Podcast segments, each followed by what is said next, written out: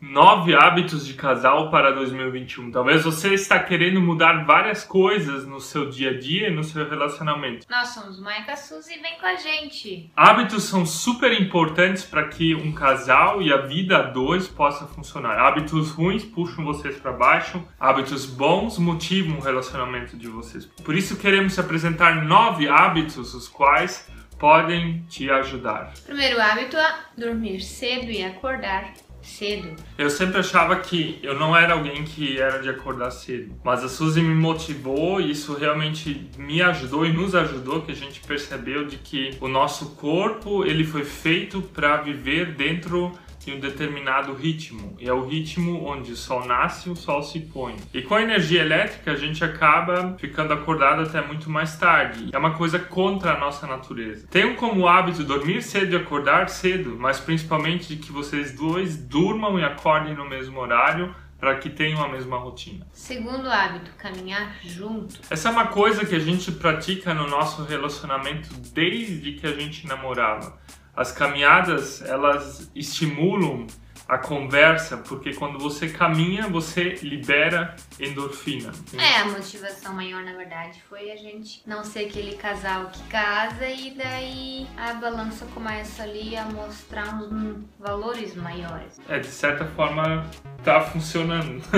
Mas, claro, eu trouxe outros benefícios e hoje a gente não consegue viver sem as caminhadas. Não fiquem só sentados no sofá para conversar, mas vão caminhar. Terceiro hábito, ler um devocional ou a Bíblia. Tinha épocas que nós líamos a Bíblia juntos, ou devocionais de casais juntos, principalmente na época de namorados, ou compramos um devocional pro ano todo, coisas desse tipo. Agora é uma fase onde a gente lê principalmente pessoalmente, mas a gente tem o costume de vez em quando de compartilhar um pro outro aquilo que a gente aprende, aquilo que Deus fala pra gente. A gente acredita que é uma coisa primordial que um casal deve ter. Ler a Bíblia juntos, orar juntos, mesmo que talvez um tenha mais disposição para fazer isso do que o outro. O que que tu leu na Bíblia hoje? Comecei a ler Jeremias, o profeta Jeremias. E o que que tu leu na Bíblia hoje? Era um negócio lá de Efésios que dizia que a gente não é pra ficar reclamando. Serviu pra ti, né? Serviu, é. Quarto hábito, ter um caderno de oração ou um diário de oração. Eu era da opinião de que eu odeio escrever as coisas e que eu só gostaria realmente de falar. Isso é coisa de mulher. É, mas faz agora um ano praticamente que eu anoto várias coisas, são cinco coisas, as coisas pelas quais sou grato, as coisas pelo que eu percebo que Deus tem falado comigo, as coisas que Deus tem falado comigo por meio dos meus sentimentos, onde eu errei e o que eu quero mudar. Eu anoto essas coisas todo dia e percebo como Deus usa minha esposa, como Deus usa pessoas na minha vida e principalmente no olhar para trás, no refletir e no escrever, você percebe o agir de Deus na sua vida, no seu casamento de uma forma bem diferente. A gente aprendeu a reconhecer também os momentos onde somos gratos, né, pelo dia anterior. Quinto hábito, deixo esse com mãe. Fazer sexo com frequência. Coisa de homem. Na verdade, todos os hábitos eles estão ligados. Um casal que deseja fazer mais sexo, ele não vai fazer mais sexo se as outras coisas não estão conectadas, se a rotina não funciona, se o dia a dia não está ligado, se a espiritualidade, as emoções, elas não estão conectadas a questão sexual ela também não vai acontecer simplesmente. Então, casais que desejam fazer sexo com mais frequência precisam também crescer em todas essas outras áreas. Isso é uma dica para você, homem que deseja fazer mais sexo. Sexto hábito, controlar melhor as finanças.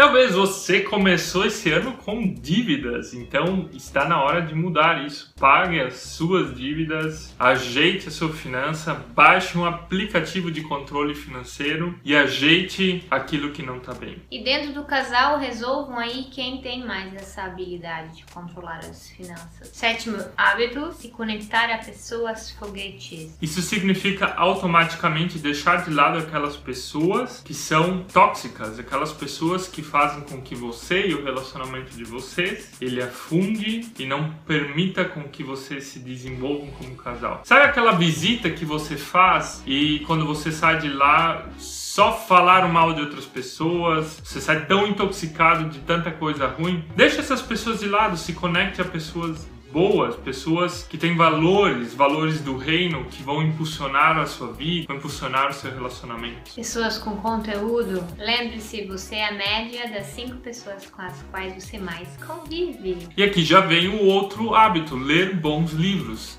Se você quer crescer com outras pessoas, você também tem que ler bons conteúdos, não só assistir, mas ler, refletir, ir a fundo nisso. Suzy, que livro que tu tá lendo agora? São cinco, na verdade.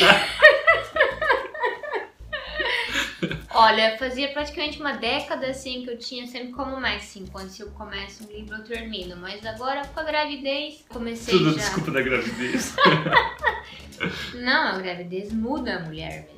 É pra falar os livros? claro, eu falo o que tá lendo Não. agora. Os livros que eu estou lendo é Inteligência Emocional para Educar Filhos, de um tal de John Gottman. Outro é também acho que é O Poder dos Quietos, porque eu sou uma pessoa bem quieta, né? Uhum. Eu sou uma pessoa quieta, é.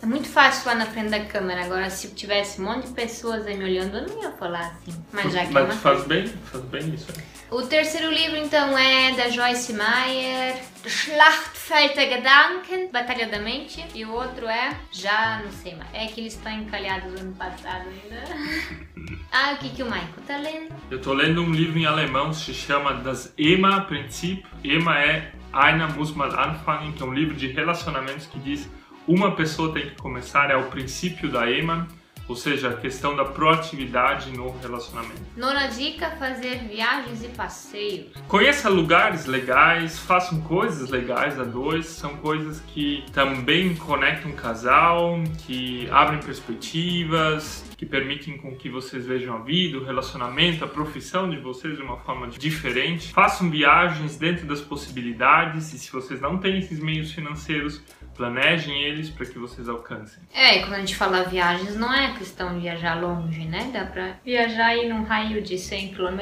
e fazer uma coisa bem massa. Nos vemos na próxima vez. Tchauzinho!